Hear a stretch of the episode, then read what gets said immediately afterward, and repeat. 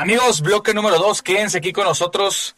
Eh, vienen dos temas en particular bien interesantes, tanto los rivales que vienen para Saúl Canelo Álvarez este 2022, como también se dio la subasta más alta en la historia del boxeo.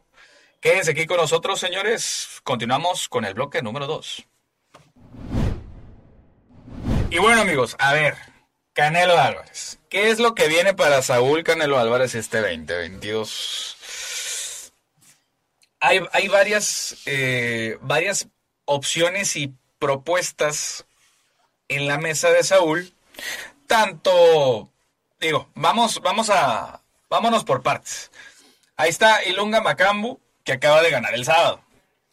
Eh, ¿Es una pelea posible? Sí, es una pelea posible. Y más, les voy a decir algo, más por el, por el desempeño que se vio de ese peleador. ¿A qué me refiero? La verdad es que es malito es malito, es un peleador regular. Sabemos que el peso crucero en el boxeo por muchos años ha, sido la división de las vacas flacas. La verdad es que tal gran talento no hay. Han habido grandes peleadores de, peso crucero, pero los más grandes de peso crucero siempre se han ido a peso completo. Alexander Usyk, Evander Holyfield, entre otros. Entonces, sí, este. Yo creo que Canelo tiene muchas oportunidades, muchas posibilidades de pelear contra Ilunga Macambu para convertirse en cinco veces campeón en diferentes divisiones. Si yo fuese el asesor de Saúl, le digo, agárrala, vale la pena. Es una pelea que no le va a salir tan cara en cuestión económica por las pretensiones del peleador. El único tema, pues, es de que está Don King atrás. Y sabemos que Don King eh, por muchos años le ha gustado el dinero. No lo creo, no sé. Pero bueno, esa es una de las opciones. Pudiera darse. Eh, acuérdense que también ellos ya se vieron y ya se enfrentaron allá ahí en la, en, la Ciudad de México en el mes de noviembre. Allá anduvimos y era una opción que se pudiera dar. La otra que para mí sería una pelea muy, muy buena, pero no tan buena como hubiese sido en peso medio.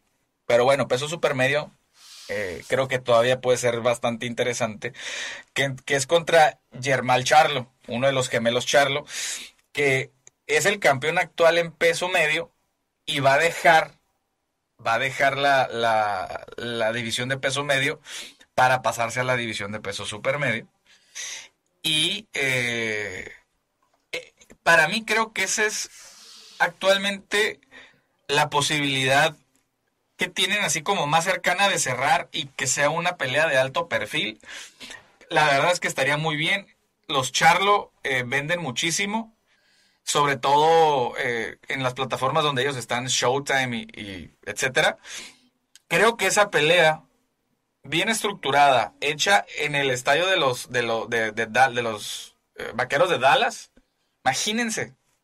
Puede ser una chulada, puede ser, la verdad, este, el evento del año, no me refiero a la pelea, el evento del año, sin embargo, puede ser una pelea muy buena. Si ustedes han visto el desempeño de los hermanos Charlos, sabrán que puede ser una gran pelea. Debería de ser una gran pelea. Eh, no creo que pase mucho tiempo en que se vayan a enfrentar, eh, la verdad, para ser honesto para ustedes, ¿qué les, qué les parece? A mí me gusta más la pelea de Charlo que contra Ilunga Macambo, pero bueno. Otra de las, de las opciones que se dieron a colación es para el peso semicompleto, que es Dimitri Vivol eh, y que va por, por Dazón. ¿Sería una buena pelea? Sí sería una buena pelea. ¿Sería una pelea dura para Canelo? Sí sería una pelea dura para Canelo. No veo sinceramente a Canelo pudiendo noquear a Dimitri Vivol, sin embargo, lo, sí lo veo ganando eh, de manera clara, por decisión, y no, no le quita méritos de que a lo mejor no lo pueda noquear, porque digo, al final del día se trata de habilidades y cualidades. Entonces, Canelo sí tiene la manera de, de, ganarle también a Dimitri Vivol, pero sería un tirote, ¿eh? Y la verdad es que Dimitri Vivol, o sea, tendría hasta oportunidad de repente de por ahí de como no queriendo tirar a Canelo. Es una, es una opción, es una opción y es una posibilidad. La verdad estaría muy, muy interesante esa pelea. Una de las más interesantes. Nada más que Dimitri Bol nadie lo conoce. O sea, Él es este ruso. Ah, ya lo conocen muy bien, obviamente. Pero acá todavía como que no. Sí, los puristas de box lo conocemos, sabemos perfectamente quién es, pero el público la verdad es que no. el público casual, el fan casual, la verdad es que no lo conocen del todo bien. Pero bueno. La otra, la otra opción para finales del año, tanto pudiera ser septiembre o diciembre, sería la tercera contra Gennady Golovkin. Esa es una de las opciones que se están manejando.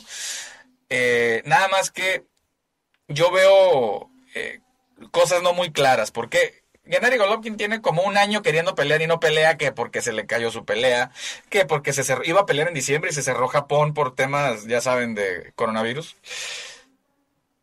Y, se, y creo pasaron su pelea hasta marzo o abril. Entonces, esa pelea se, ha ido prolongando bastante.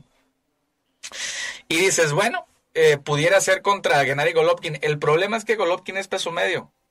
Tendría que él estar dispuesto a subir a peso semi, eh, super medio contra Canelo. Y luego, con inactividad, la vio difícil. Sin embargo, para esa instancia, me estoy refiriendo a diciembre, septiembre, pues ya debería de haber peleado contra Ryota Murata.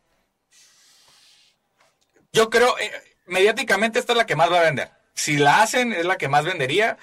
Y Canelo, para mí, yo creo que hasta detiene a, a Gennady Golovkin. Quizá no es para que lo noquee, pero sí lo detiene, si le pudieran detener la pelea por nocaut técnico. Yo pienso que sí, por la inactividad y por los años de que ya, se, ya tiene casi 40 años Gennady Golovkin.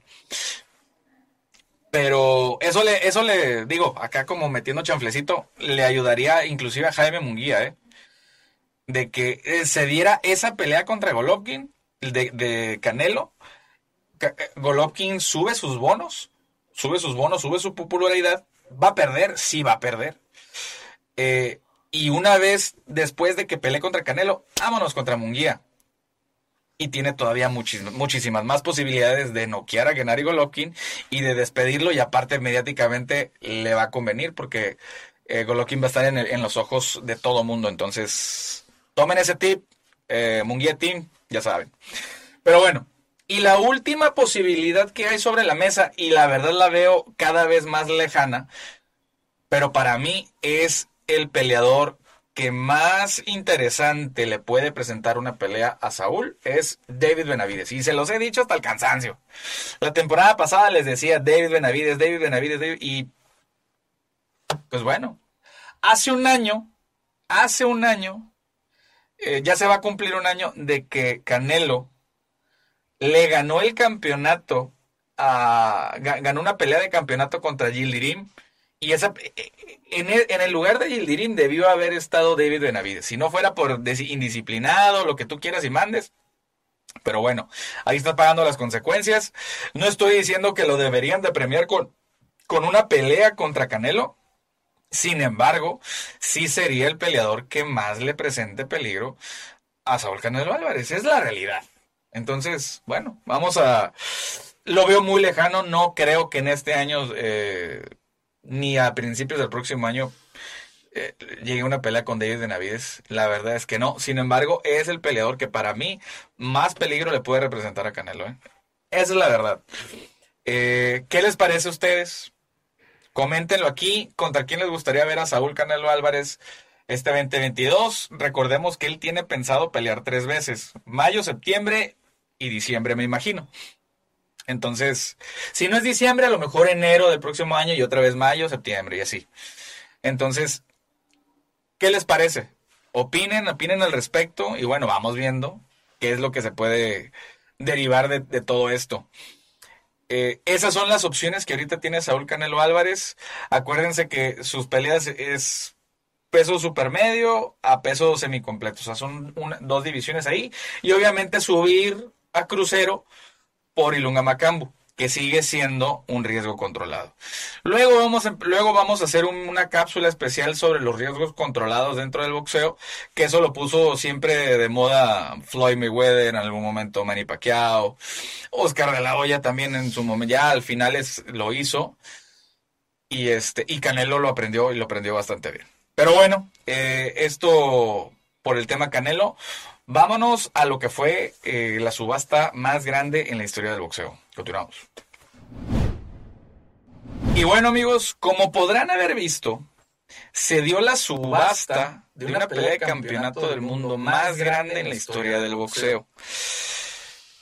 Que fue para la pelea de Tyson Fury contra Dylan White por el campeonato de peso completo del CMB. Eh, Queensberry Promotions de Frank Warren ganó esa subasta con 41 millones 25 mil dólares. ¿Cómo la ves, señor productor? Pues más o menos ahí, este, con dos patrocinios, con dos patrocinios la armamos, ¿no? no, la verdad es que digo, Ojo, no, esto no quiere decir que sea la bolsa más grande en la historia del boxeo, no. La, la subasta, la, subasta, la subasta normalmente se da. Luego también vamos a hablar de las subastas. ¿Cómo, es que una pelea se subasta? es cuando dos, promotores o los promotores de, ciertos peleadores no se ponen de acuerdo, se va, se somete a una subasta. Y quien ofrece más dinero se lleva la pelea. Por eso normalmente no veías en subastas las peleas de Canelo, ni las peleas de Floyd Mayweather, ni las peleas de Manny Pacquiao. Por lo mismo, porque son peleas que valen tanto dinero que no había necesidad de hacer las subastas y todo el mundo lo quería.